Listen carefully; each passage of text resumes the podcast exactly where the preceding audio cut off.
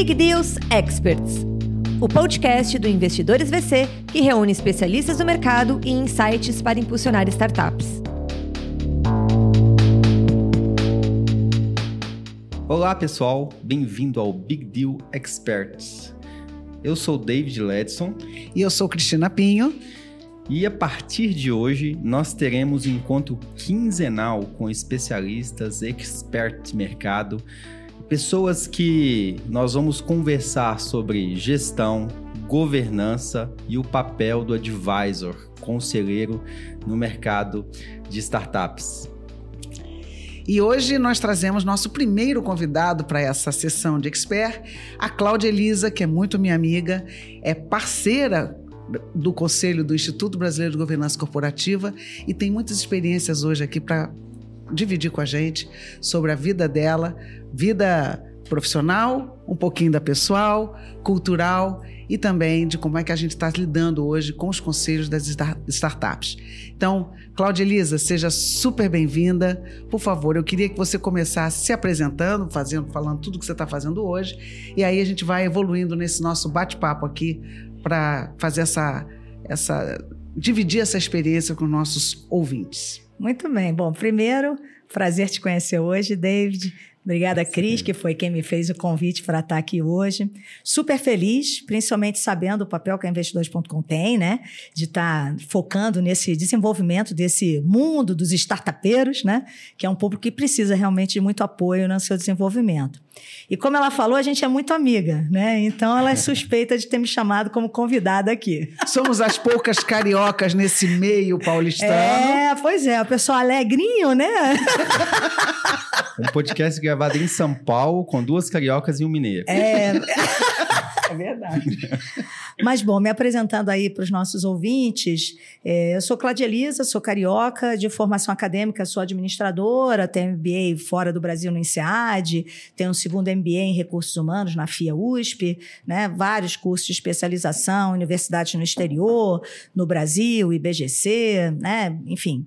E hum, tenho uma carreira no mundo corporativo, onde durante mais de 30 anos fui executiva de empresa, executivas em posições de C-level, como a gente chama, né? É, CEO, presidente, é, CFO, né, vice-presidente financeiro, CHRO, que seria vice-presidente na área de RH, CSO, Chief Strategy Officer, alguém que comandou a área de estratégia em organizações, né? E depois dessa, é, ou em algum momento em paralelo com essa vida executiva, né, eu comecei a exercer papel de conselheira de administração tanto em empresas de capital aberto quanto em empresas familiares, né? E também nesse momento que eu deixei de ser executiva e fiquei só nessa vida de conselhos, eu comecei também a abrir o leque e ter outros dois papéis em termos de trajetória, né? Eu comecei a ser investidora, então eu sou investidora de startups, estou lá no Gavia Angels, né?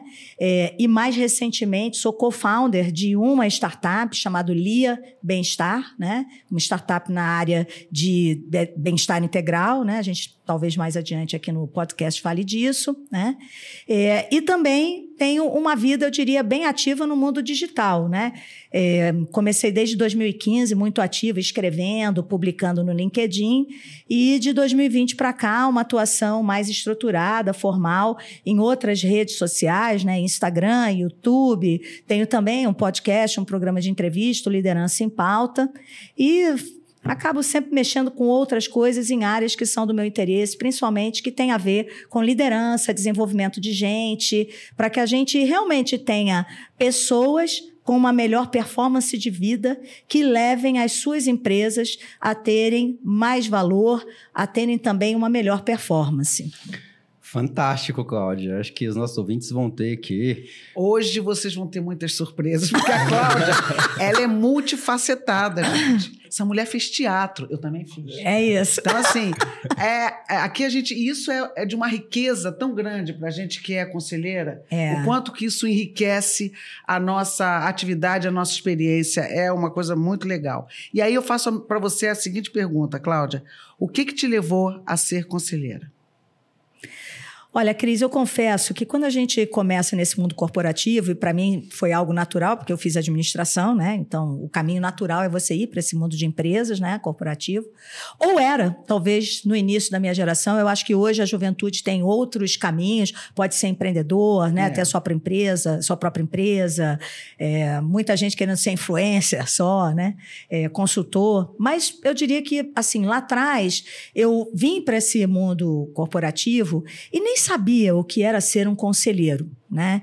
Eu fui ter o meu primeiro contato com um conselho de administração como executiva ainda é, de 2008 em diante, né? Quer dizer, eu comecei a trabalhar em 1986 fazendo estágio.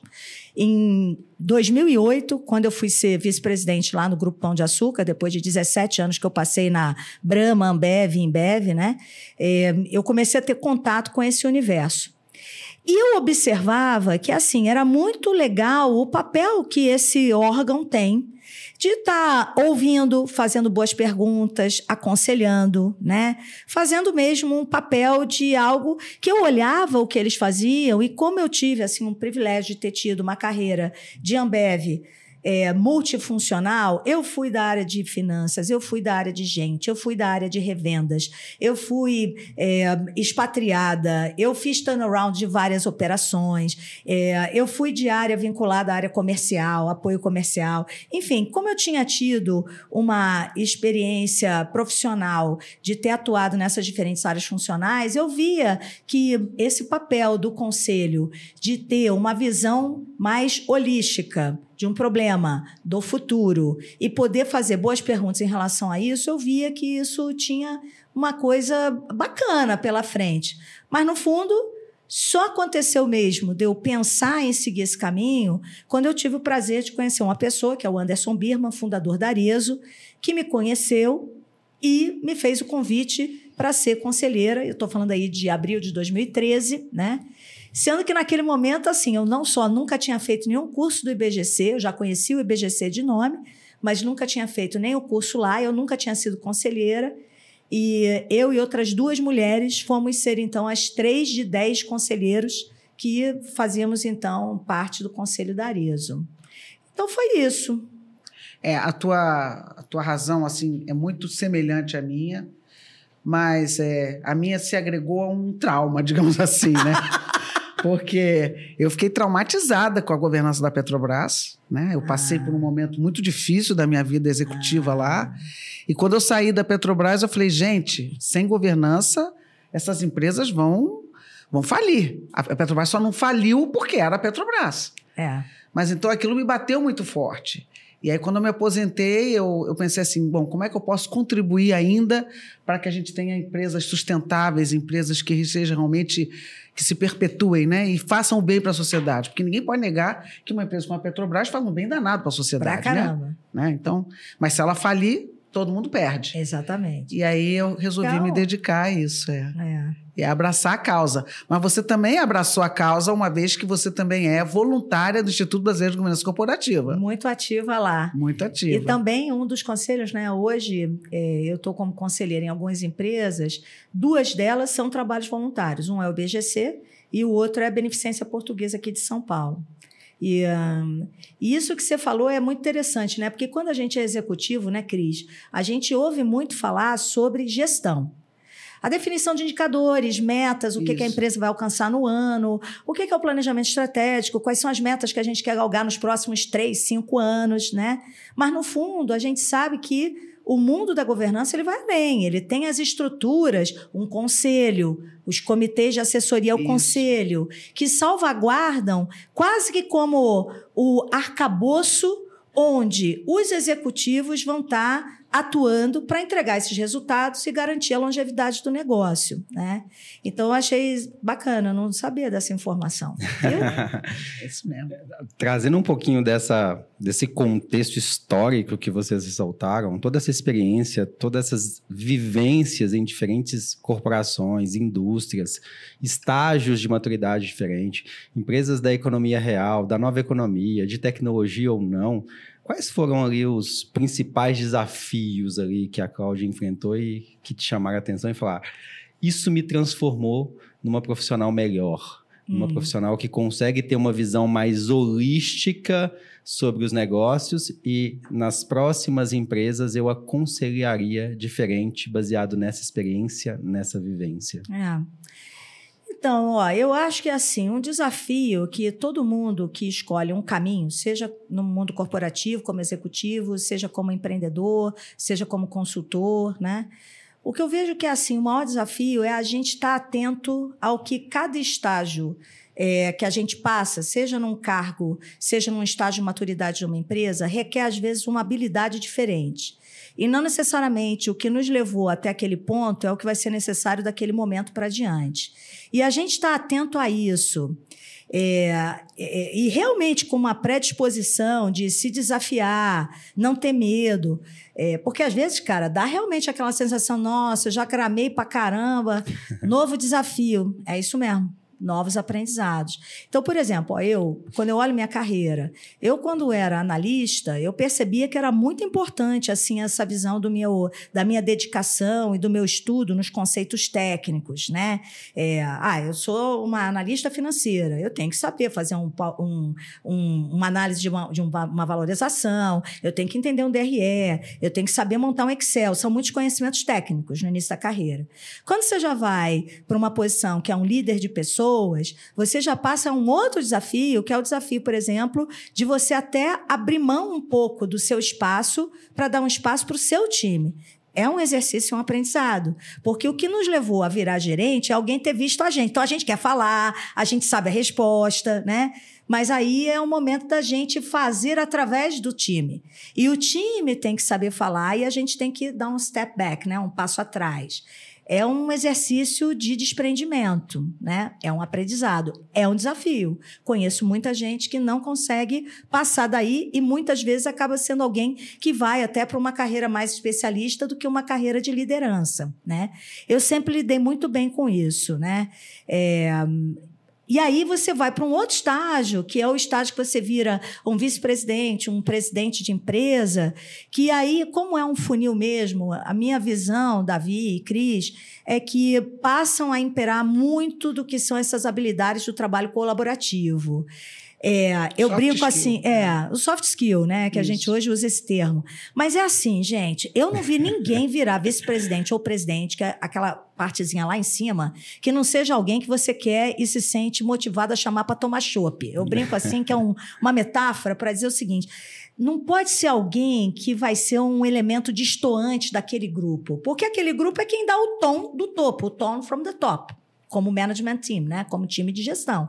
Então, como é que você faz se você não tiver um, uma coisa um pouco mais harmônica? Eu não estou falando que é gente que não questiona. O que eu estou falando é que é gente que, mesmo questionando, consegue compor e criar um ambiente de confiança. Então, eu vejo que isso é uma habilidade muito importante quando você vai para né, uma alta posição.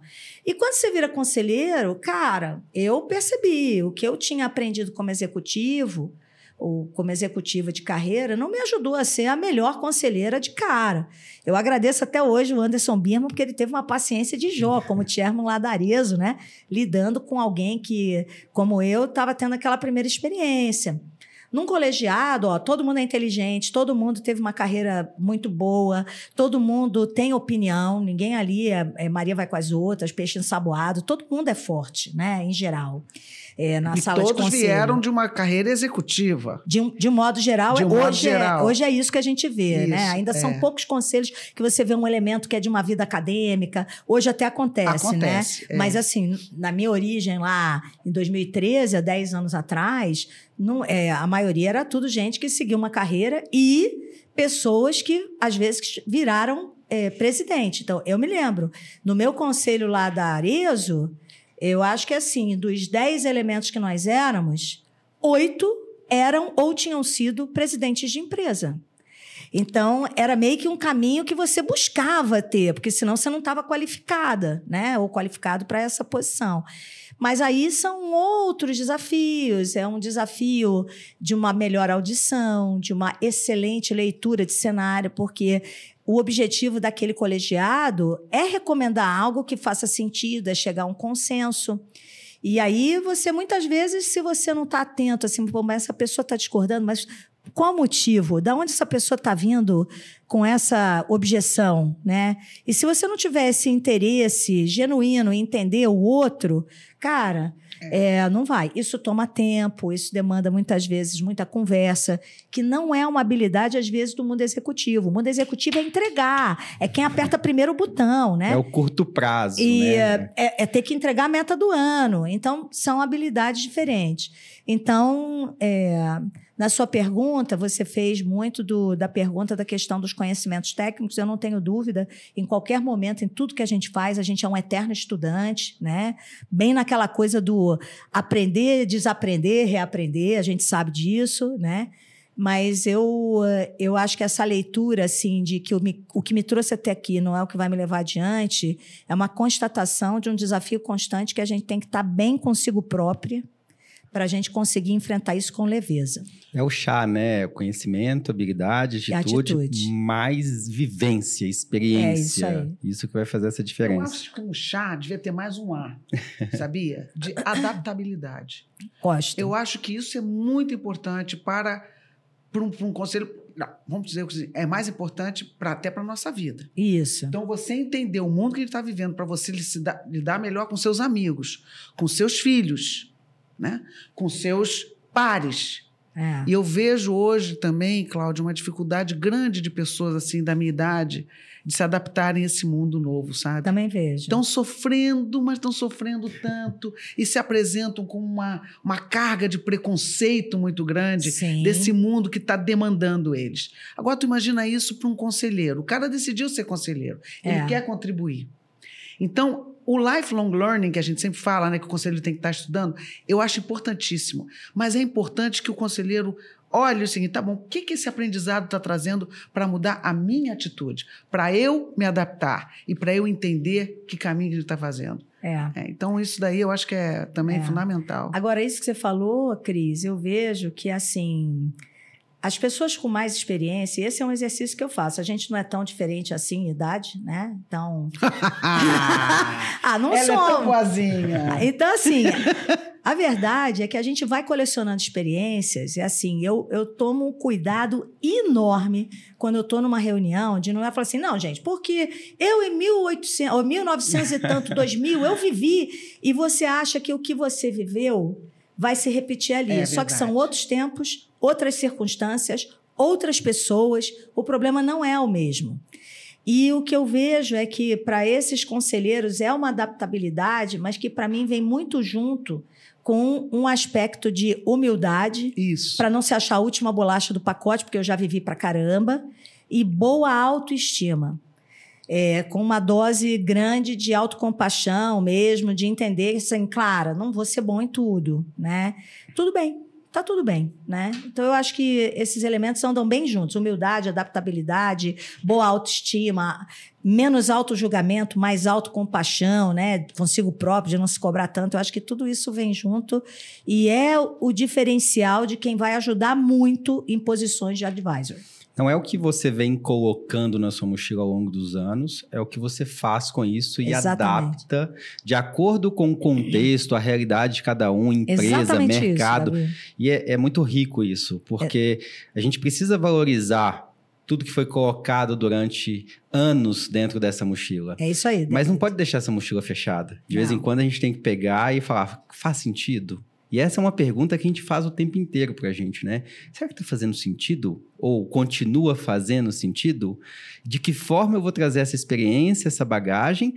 E com duas perguntas, e nem é trazendo a verdade, perguntando baseado no meu contexto, eu consigo tirar da zona de conforto, provocar ou trazer um novo conhecimento que vai emergir dessa troca. Excelente, é isso mesmo, David. A gente está dando aula, como eu falei para você, aqui no investidores.vc, aula para futuros advisors. Né?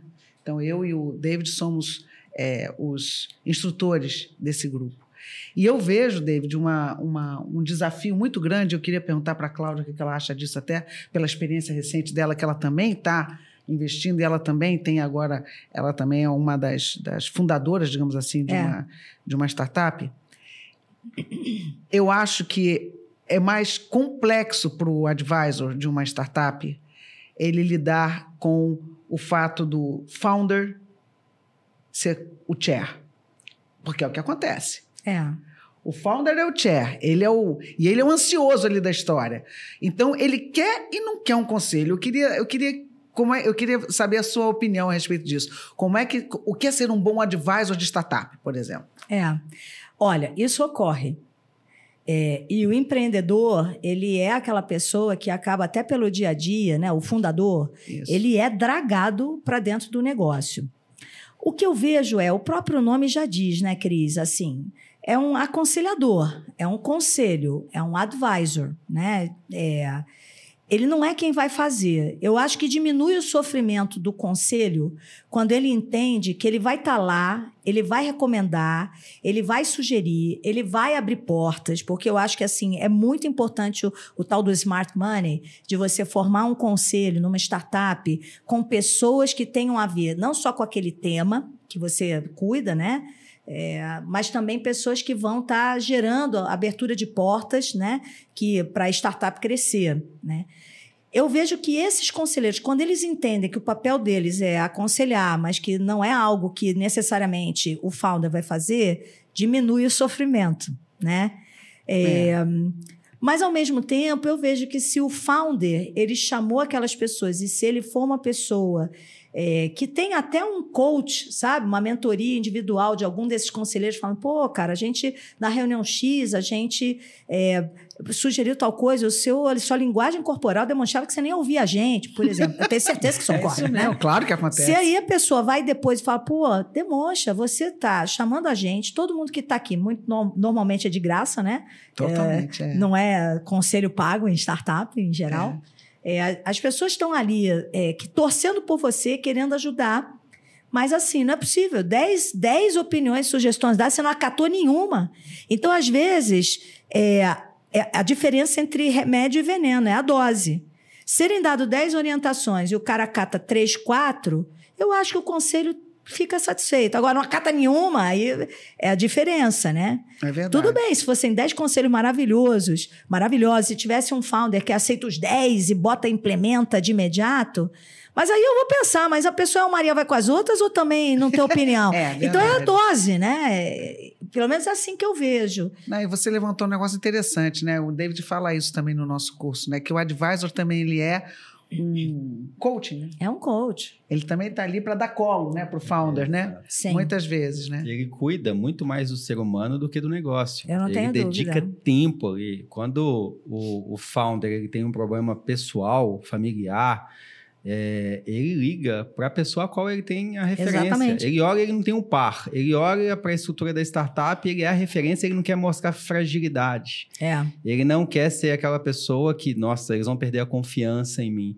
Então, enquanto advisors, conselheiro, a gente acaba muito mais acolhendo, cuidando, direcionando em decisões de vida, mas que vão impactar no negócio Sim. consequentemente, mas muito mais o conselheiro, a pessoa, o ser humano por trás Exatamente. do negócio. É. Muito bom.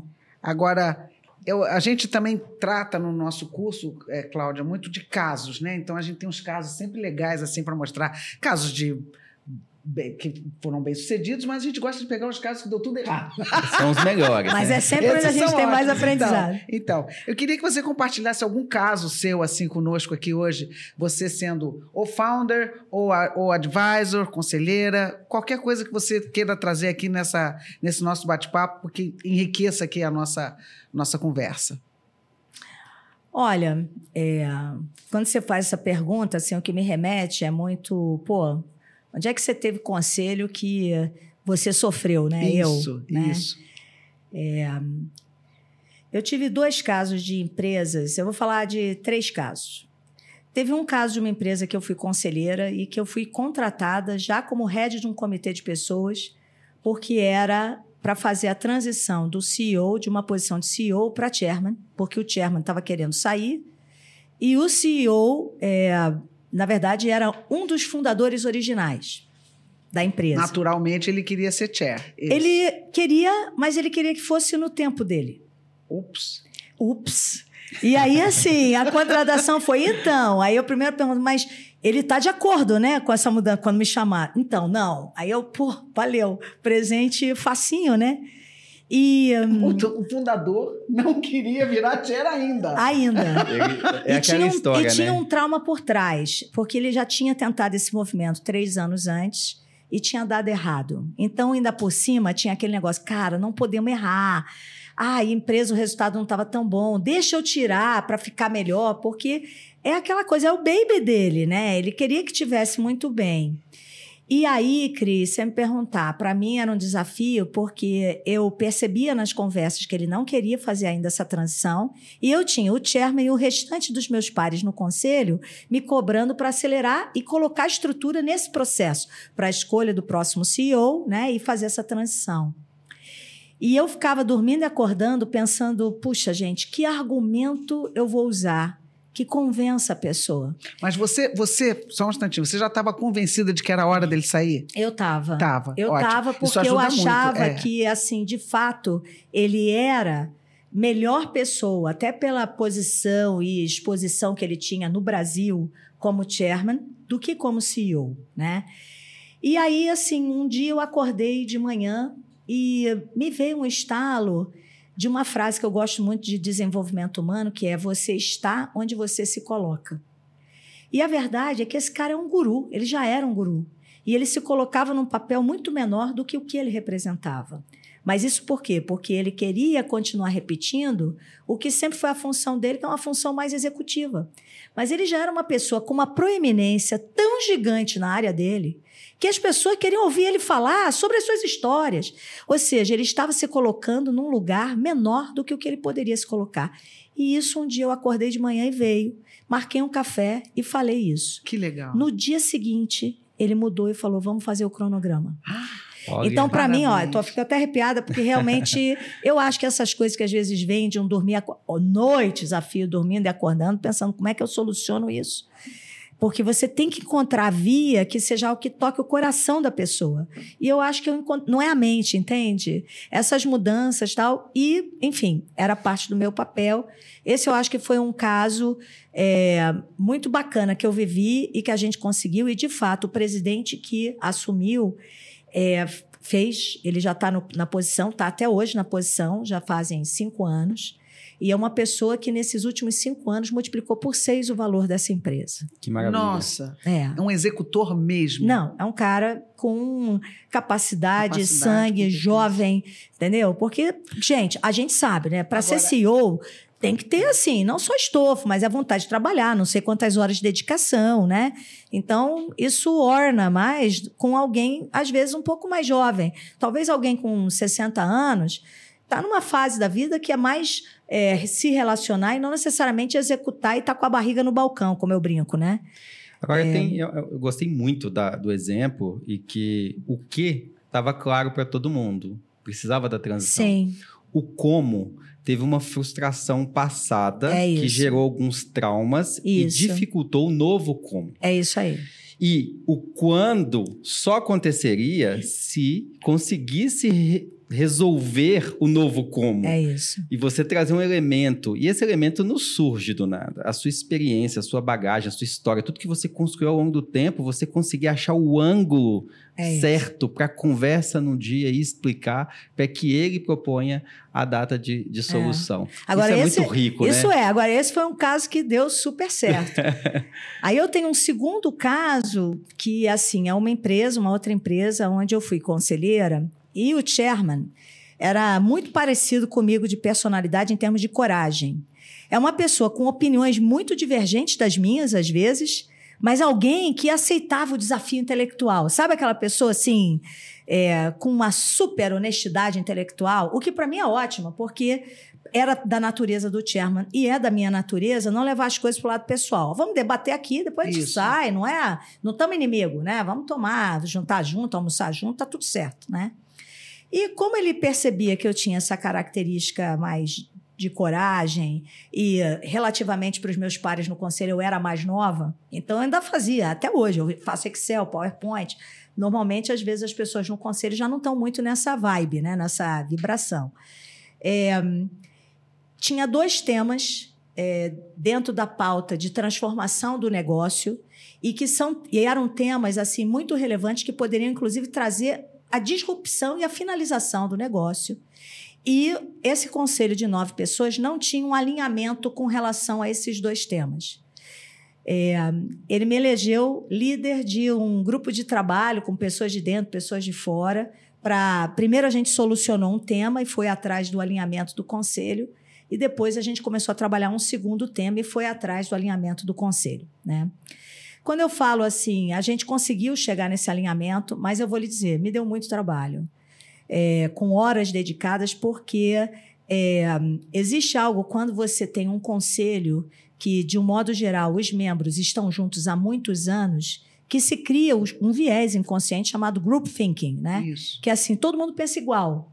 E aí, de repente, chega um elemento que sugere algo diferente, né? Ou uma nova perspectiva. Então, me tomou muito tempo, porque tinha pautas e temas ou discussões que eu ia trazendo em público, e tinha momentos que eu tinha que marcar conversas individuais para as pessoas. Mas, gente, era muito louco.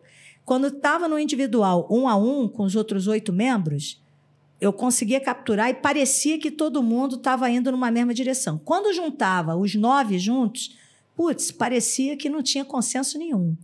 Que vocês imaginarem, eu fiz. Eu fiz conversa com o emocional, eu fiz planilha de Excel somando os votos para que todo mundo percebesse estatisticamente o que era a opinião de cada um. Eu fazia resumo do que cada um dizia. Eu fazia, assim, eu fiz, tanto na abordagem do tema 1 como tema 2, assim, abordagens bem diferentes. A companhia conseguiu alinhavar um consenso de um caminho a seguir, né? Mas chegou um momento que a gente fez um momento de avaliação dos membros do conselho. E eu não fui bem avaliada pelos meus pares. Então, assim, quando eu olho isso, eu fico pensando, cara, em que eu errei, não, seria um erro se eu não pensasse algo assim, eu poderia ter feito algo diferente, e eu reconheço que eu poderia ter feito coisas diferentes, sabe?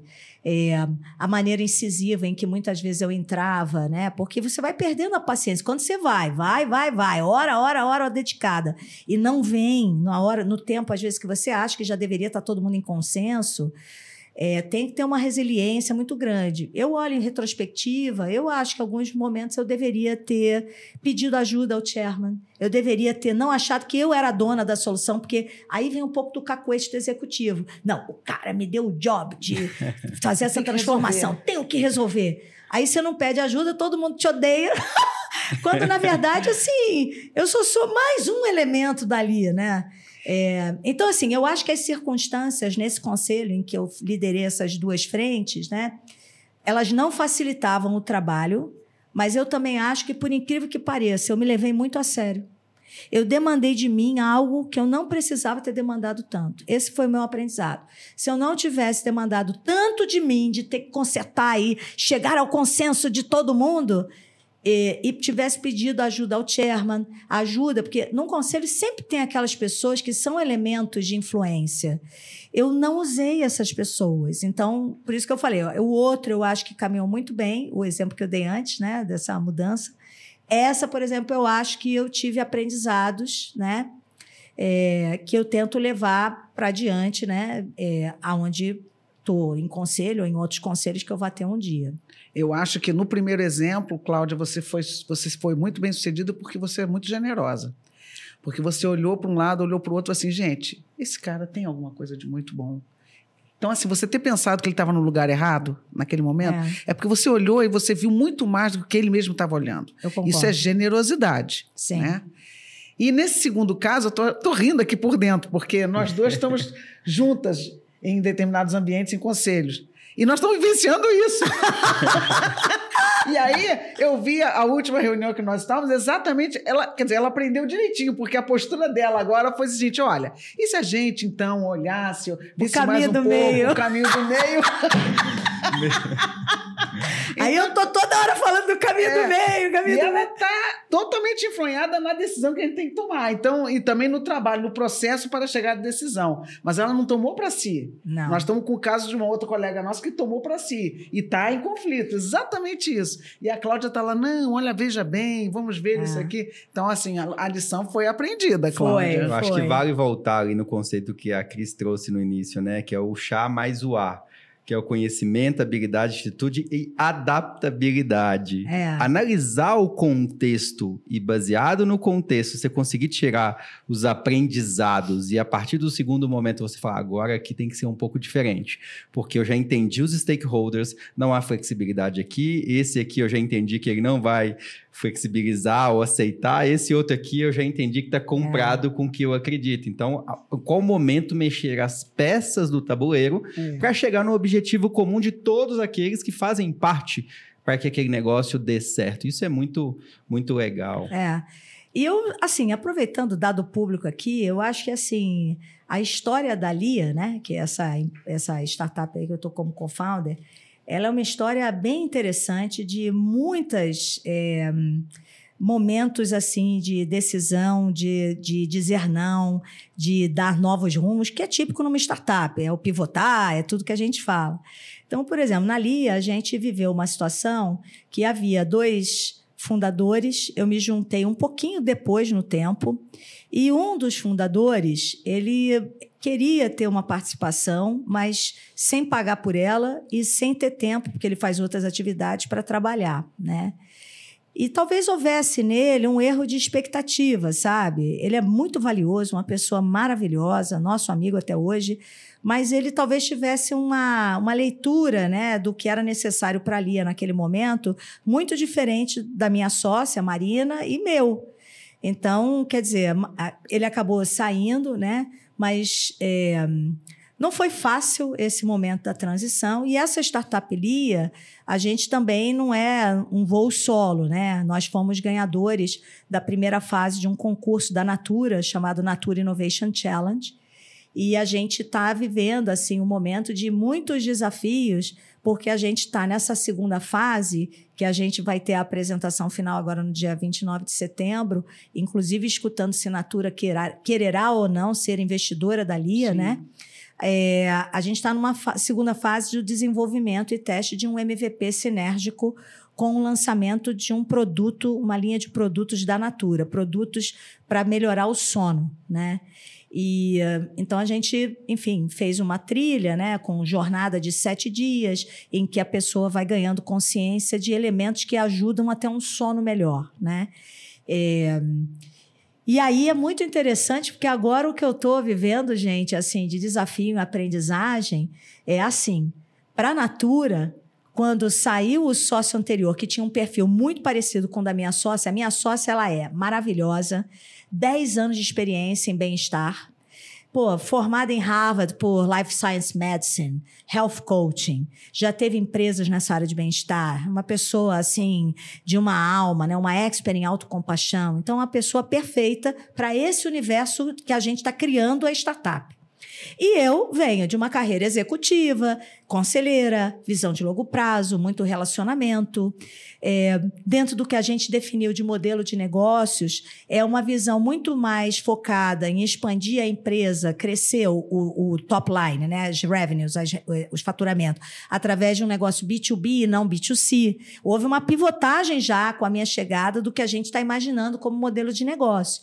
E a Natura achou super interessante. Ela fala: nossa, como hoje está mais harmônico, porque antes era um pouco desbalanceado, porque eram duas pessoas com igual expertise. E agora a gente tem uma pessoa, né, é, com que é a Marina, com uma roupagem com conhecimento X e a Cláudia com conhecimento Y, e isso vai ser muito interessante para levar para adiante. O desafio, eu diria, na startup é meu também, né, gente? Porque assim, pouca gente, não tem dinheiro, a, a vida como ela é, né? A vida como ela e é. aí, coisa pra caramba pra fazer, né? É, muita gente bem mais jovem. Então, assim, aquilo que a gente estava falando sobre adaptabilidade, querer aprender novas coisas, pô, às vezes a gente, no outro dia a gente fez uma reunião e tinha que solucionar um tema de produto. E aí a menina lá do Product Manager, não, vamos fazer um método ágil. Começou a distribuir post-it para a gente pregar as coisas na, na, na, parede. Eu com meus botões, gente, isso vai tomar uma meia hora. A gente em 10 minutos sentava aqui, 5 dava um H e resolvia, né? É, quem, como, quando. E aí eu falei, não, mas puxa, tem que dar vazão aí, né? Uma nova forma. Vamos ver onde isso vai dar. Cara, foi sensacional. Então, o que, que foi o meu legal. mérito? Foi só ter deixado fluir. E aí eu vi, ó, eu estava fazendo uma quebra do problema com uma pergunta que as outras pessoas não estavam entendendo. E eu achava que era, olha só, eu achava que era um problema de semântica dos outros. Quando a gente começou a desenvolver o trabalho, eu falei, não, eu é que estava errada. Eu estava fazendo um framing, né, que a gente chama o enquadramento do problema de uma maneira, mas que era limitado em relação ao que a gente poderia ter abordado. Então, o que foi a metodologia ágil utilizada, né, foi muito melhor para ver o problema de uma maneira mais ampla. Foi bem legal.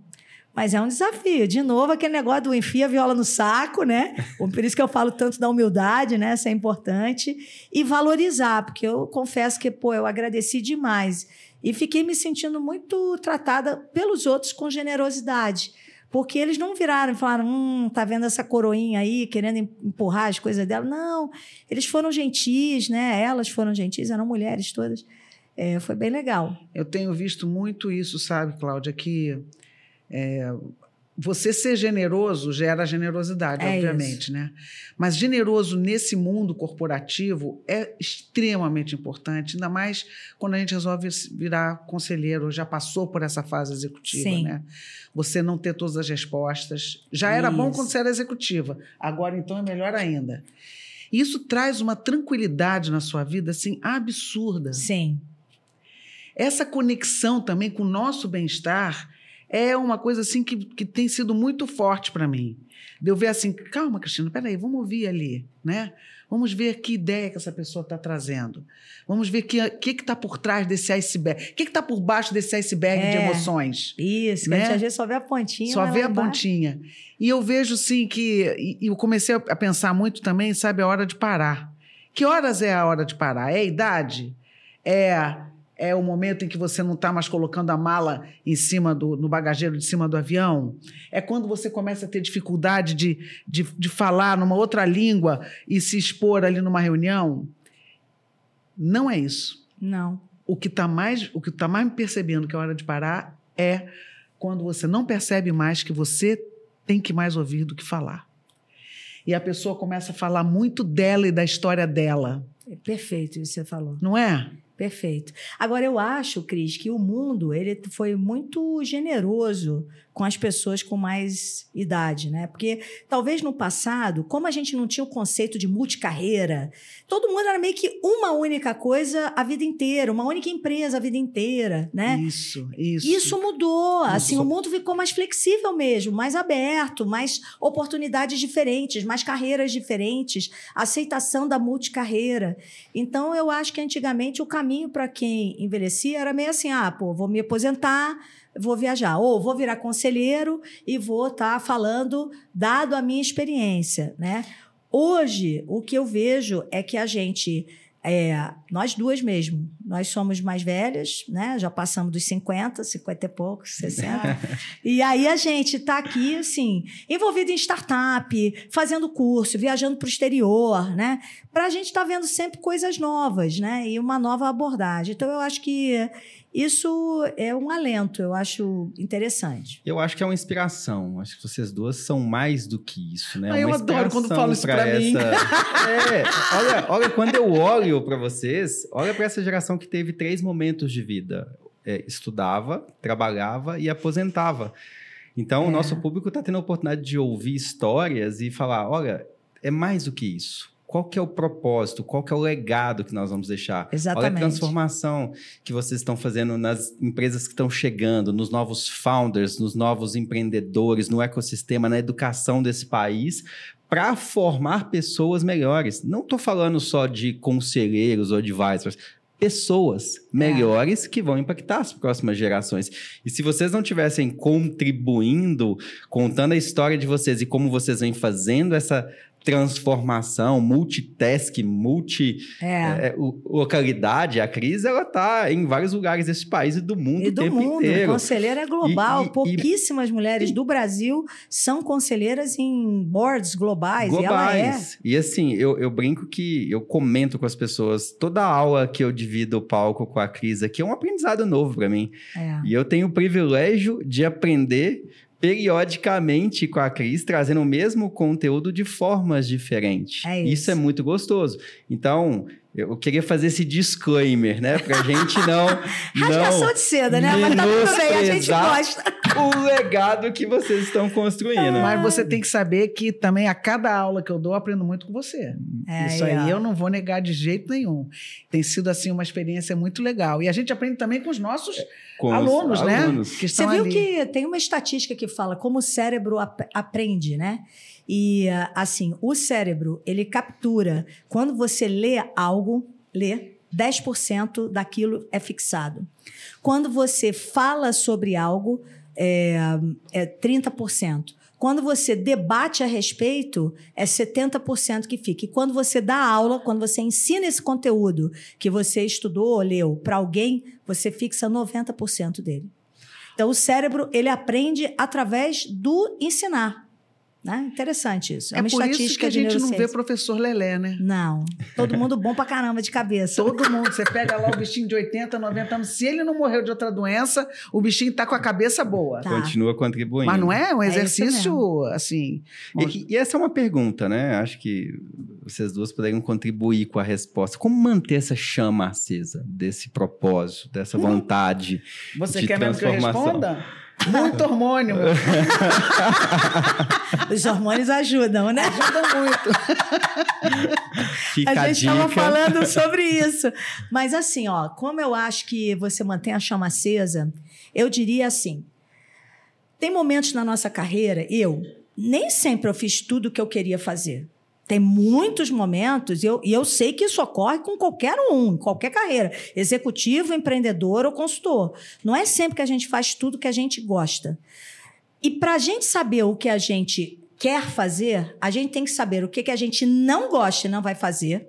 E a gente tem que falar o seguinte: ó, eu gosto disso e disso. O que, que é mais é, também assim a ver com um novo momento de vida, né? Ou uma nova etapa que eu quero, né? Por exemplo, eu estou numa etapa agora que eu não quero trabalhar mais o que eu como executiva. Gente, eu já tive turnaround de empresa como executiva de ter que trabalhar 15 horas por dia, vários dias a- a- a- em seguida, né? Eu não sei se eu quero isso hoje para mim. Eu gosto, porque eu gosto da adrenalina e os hormônios ajudam a se manter, né, com a adrenalina lá em cima, né, animada.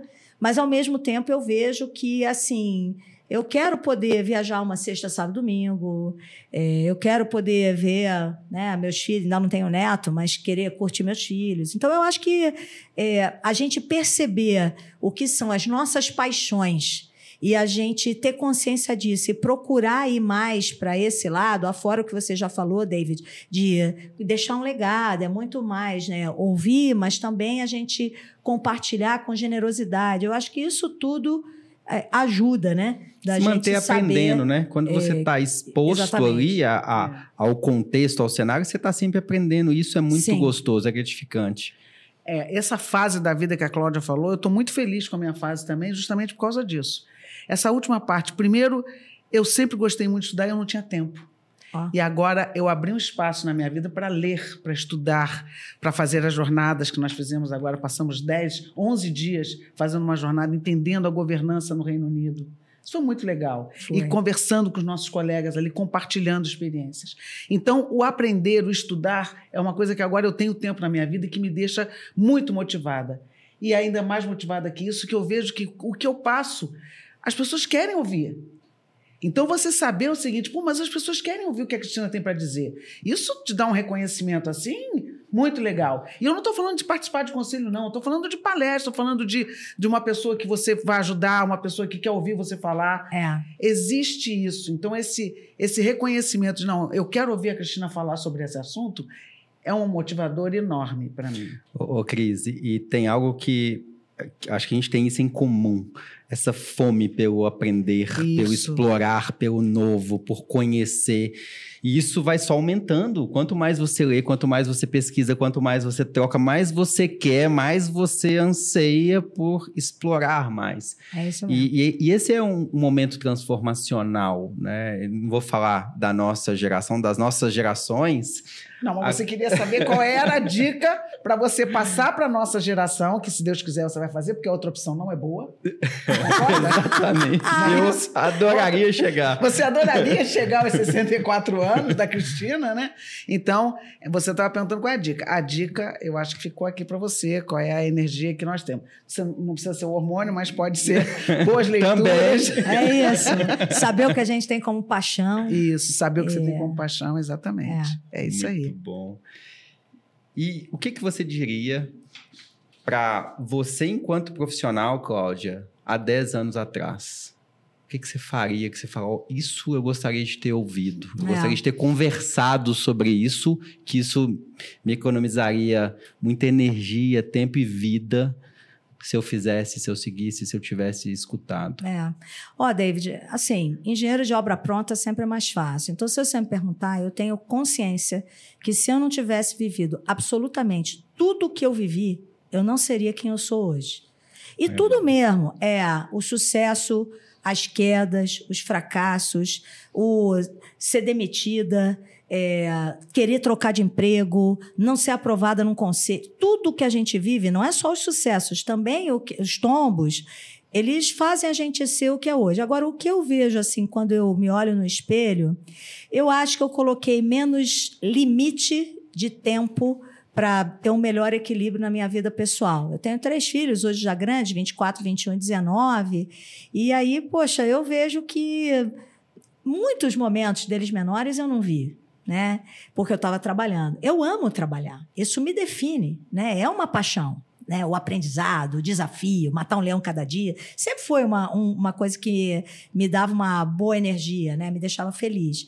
Mas eu acho que, assim, é, talvez definir, eu não estou dizendo que é trabalhar menos, mas é assim, ah, não, eu vou parar de trabalhar às oito da noite, às sete e meia, todo dia, ponto. É, eu acho difícil quem opta por uma carreira de um startupeiro, de um empreendedor, e eu estou vendo isso porque eu estou passando por esse momento lá na LIA, né? Que a gente tem tarefas a finalizar até data X, porque vai ter reunião Y, data com a Natura, por exemplo, e aí não tem hora, né? Mas se eu voltasse no tempo, eu isso deveria ocorrer de não ter limite 10% do meu momento, da minha vida, e não 100%, né? É, então, eu acho que isso eu teria dito para Cláudia, né, de 10 anos ou de 20 anos atrás, assim, ó, tudo bem, você gosta pra caramba de trabalhar, mas bota um horáriozinho, né, para você também ter um pouco dessa vivência um pouco mais na família. E o outro, eu sempre fiquei numa posição, sempre pensando na próxima que eu queria galgar. Então, eu acho que eu sempre trabalhei pensando no next step, sabe? O próximo passo. E o próximo passo? E talvez não tenha desfrutado tanto do que é a jornada. E, no fundo, que nem aquela música, acho que é do Menin, né?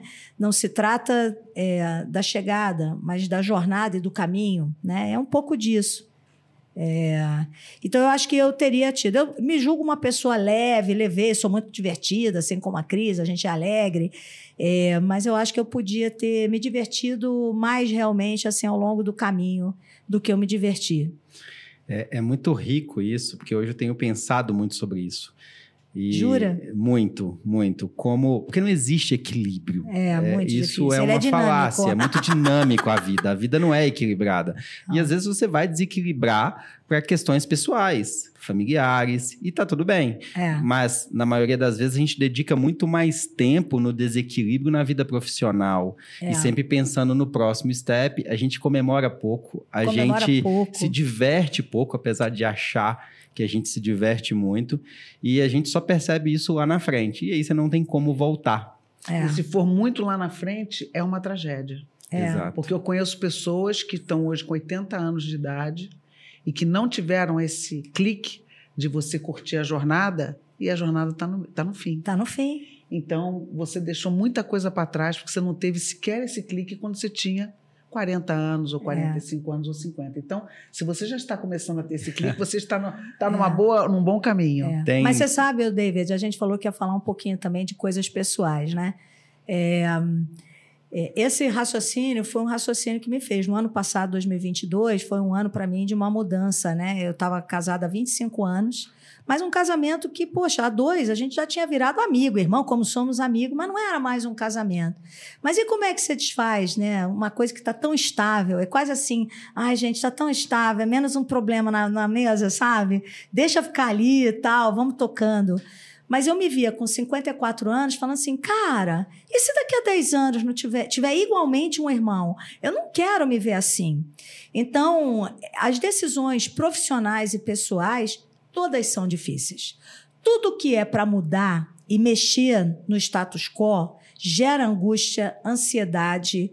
E eu tomei essa decisão, né? É, no ano passado, super medo de ficar sozinha, né? Você vê, um mês e meio depois encontrei uma pessoa com quem eu tô há um ano, um ano, vou fazer um ano, é, com meu namorado, né? E uh, um cara, pô, é, aventureiro, motociclista de alta velocidade. Estou me sentindo super assim, inspirada, sabe? Feliz mesmo. E isso ajuda, né? No fundo, o pessoal, o profissional, você não é uma pessoa aqui, outra não. acolá, outra não sei aonde é uma única pessoa, né? E tá cuidando disso, eu acho que é uma. É, é, tá percebendo isso, tomar essa coragem, não é só. Às vezes a gente pensa que a coragem é só nas mudanças profissionais. Também são, muitas vezes, em mudanças pessoais. Com certeza, Cláudia. Eu acho que essa experiência que nós temos, a gente tem que passá-las para os nossos filhos, sabe? É. Então, assim. É, para conseguir fazer isso, você tem que tomar a decisão seguinte: eu prefiro um fim horroroso ou um horror sem fim? Eu prefiro sempre o fim, e não o horror sem fim. É. O horror sem fim era você chegar aos 70 anos e ver, puxa, e ver que, poxa, deixou tudo para trás. Primeiro. Segundo, a única coisa que a gente pode deixar para os nossos filhos, gente, não é dinheiro, não é a casa, não é a gaveta, porque isso tudo é a gente ensinar para eles desde o caminho resiliência, é que é essa demonstração. Então, eu acredito em mim e eu, portanto, vou conseguir é, ultrapassar esse obstáculo. Terceiro, você entender o que está no seu controle. Tem coisas que não estão no seu controle. É. Então, assim, se isso aqui, se essa decisão está no meu controle, eu vou tomá-la, porque isso aqui eu consigo domar. É isso. E tem outras coisas que você está olhando externos, porque se você ficar olhando externo e não tem controle, você não toma a decisão. É isso mesmo. E você só sofre. Tem uma, um vídeo de um fã, de uma fã do Gary Vee, aonde ela para o carro dele no, no farol e pergunta para ele: me dá três palavras, me dá três palavras. E ele vira para ela e diz: You gonna die. Você vai morrer. E isso depois se torna um artigo muito reflexivo que reverbera no mundo inteiro sobre essa reflexão que a gente faz pouco. Isso, a gente vai muito morrer. Pouco. Isso. Isso é um fato. Você não tem o amanhã. É. E a gente vive muito com esse, essa busca, esse desejo por algo que não nos pertence, que a gente não tem controle, que é a vida. E como que a gente olha para os nossos negócios, para a nossa vida, enxerga de forma mais holística, sistêmica e acha o ponto daquilo que a gente está fazendo. E enquanto conselheiros e, e conselheiras, a gente tem esse papel de ajudar ao negócio ou os negócios, as startups, as empresas a crescerem, a se transformarem, mas ajudar esse profissional a conseguir tirar, extrair valor do que ele está construindo para ele, para a família dele e para a sociedade. Que yeah. é o grande desafio, né? Do não fazer só por fazer a qualquer custo, mas qual o impacto disso, que, é. que, isso está causando na sociedade como um todo. É. Você sabe, David, isso que a gente, que você falou, é, para mim é uma das coisas que mais o mundo corporativo, executivo de empresas, ele gera dificuldade. O, o ambiente e o fato de você ter uma meta, tem que dar resultado, tem que virar um negócio, faz a gente exercitar o nosso protagonismo faz a gente pensar que a gente faz a diferença. E ah, se a gente não pensar que a gente faz a diferença, a gente nem volta aqui amanhã para trabalhar, né? Só que isso, é, a meu ver, né? Eu escrevi um artigo para o LinkedIn há um, um, mês e pouco atrás, falando sobre a espiritualidade no ambiente de trabalho, né? E uma parte da espiritualidade, né, que alguns acham que tem a ver com fé em alguma religião, outros é mais a visão de viver o presente, outros é a visão de um trabalho meditativo, mas um pouco, a meu ver, da espiritualidade é a gente entender que a gente não é dono de tudo no nosso tempo. Existe um tempo certo de tudo. A gente esqueceu, com o que a gente evoluiu de tecnologia, de observar a natureza. A natureza, se você observar uma árvore, a fruta dá no tempo. Se você colhe antes, ela está verde. Se você colhe depois, ela está madura. É uma observação, assim, eu estou, assim, talvez viajando um pouco, né? Mas para mostrar algo no mundo real, mas que tem tudo a ver com algo que a gente deveria pensar na nossa atitude do dia a dia. É a gente ter esse sentimento de boa autoestima, de que eu faço a diferença, eu vou ser protagonista, vou dar o meu melhor. Mas também a gente conseguir aceitar que se algo não der exatamente como a gente planejou, a gente, nossa tarefa é só pensar o que tem que fazer diferente. Qual é o novo plano? Qual é o conserto, né? Mas entender que tudo faz parte de um tempo certo de tudo, né? Que é um pouco de uma de uma visão um pouco mais espiritualizada sobre a vida, né? Mas é difícil esse exercício, porque o nosso dia a dia, as, as cobranças às quais a gente, como executivo, como empreendedor, a gente é exposto, né? É, as cobranças nos levam a querer ter muito mais desse pensamento de eu faço a diferença e não aceitar que existe um tempo certo de tudo. E vamos agradecer pelo que tem até agora. A gente não exercita muito isso. E talvez daí venha muitas angústias, né? Da gente não ser bem. É, é bem filosofal isso tudo que a gente está falando, mas eu acho também se a gente não falar, ninguém vai falar, porque isso nunca vem para as pautas de podcast. Eu vejo que a gente vem muito para umas pautas técnicas, né? Ou de como pensar um negócio, como avaliar um negócio, qual que é uma startup que a gente quer investir, como é que escolhe, que são perguntas importantes, né? Mas é, ao mesmo tempo, a gente também tem que ter esse pensamento. Eu acho que a gente terminou assim com uma chave de ouro, assim, excelente conselho, assim, uma, uma, mensagem importante, né? E para os founders e para quem está muito conectado com startup, essa é uma mensagem super importante. Você saber respeitar o tempo das coisas, porque ele está sempre muito tenso. Ele não tem tempo, ele tem que ser, ele tem que falhar rápido para poder aprender de novo e tal. Então eu acho que isso também é, levar em consideração isso para um, para um founder, para um startupeiro, como você estava usando essa palavra que eu nunca tinha ouvido. Não? não. Ah, eu uso direto, cara, startupeiro. Eu acho que a gente termina aqui o nosso podcast com uma mensagem bem legal.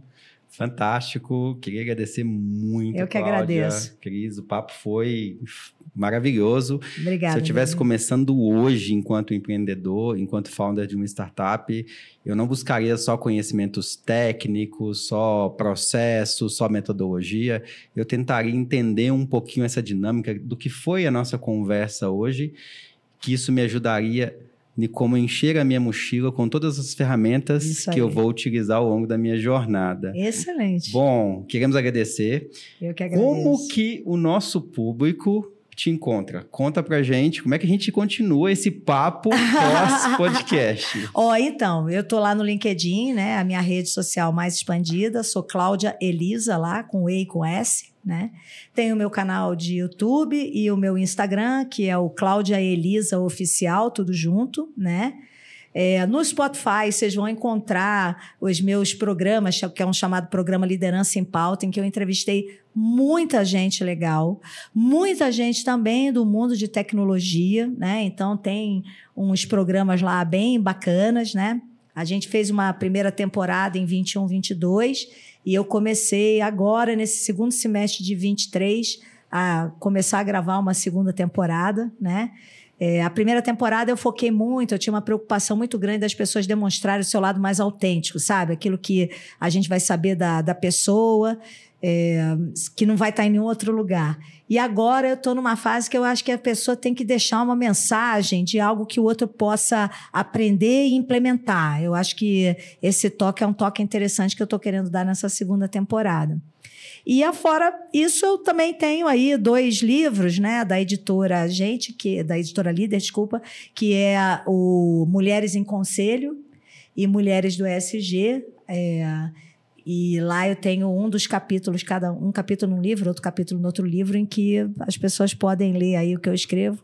E está saindo do forno aí, né? Eu vou, tô com um livro em andamento, escrevendo, que vai ser a base conceitual é, que vai nortear aí uma nova frente que eu vou abrir de mentorias coletivas, mentorias individuais que eu já faço, né, de executivos, mas de grupos menores é, e algumas algumas coisas de infoproduto, etc., mas tudo sempre com alguma interação online e presencial, que é o que eu acredito. E como que as pessoas te encontram nas redes sociais? Qual que é o, o arroba? É arroba Claudia Elisa Oficial no Insta, né? No Facebook eu sou Cláudia Elisa, no, no LinkedIn Cláudia Elisa e meu canal de YouTube Cláudia Elisa Oficial também. Legal. Pessoal, gostaríamos de agradecer a todos que nos acompanharam até aqui. Sigam a gente nas redes sociais o arroba investidoresvc no YouTube, no Spotify, em todos os streamings. É, eu, David Ledson, em todas as redes, você consegue me encontrar. E a Cris? É, eu não estou em todas as redes, não. em algumas redes. Em algumas redes, principalmente no LinkedIn, é Cristina Pinho, é fácil de achar. E no Insta, Celúcia58. Agora, é, eu agradeço aqui a, a, o, o, ouvinte né, que está conosco até agora e aguardem a próximo, nosso próximo podcast com outros experts como convidados. Até lá. Siga aí Investidores VC nas redes sociais e se você quiser saber mais sobre a imersão de investidores, a imersão de advisor e o Founders, são os programas que nós temos aí para você para te ajudar nessa jornada que não é nada fácil, mas vale a pena. Um abraço, pessoal.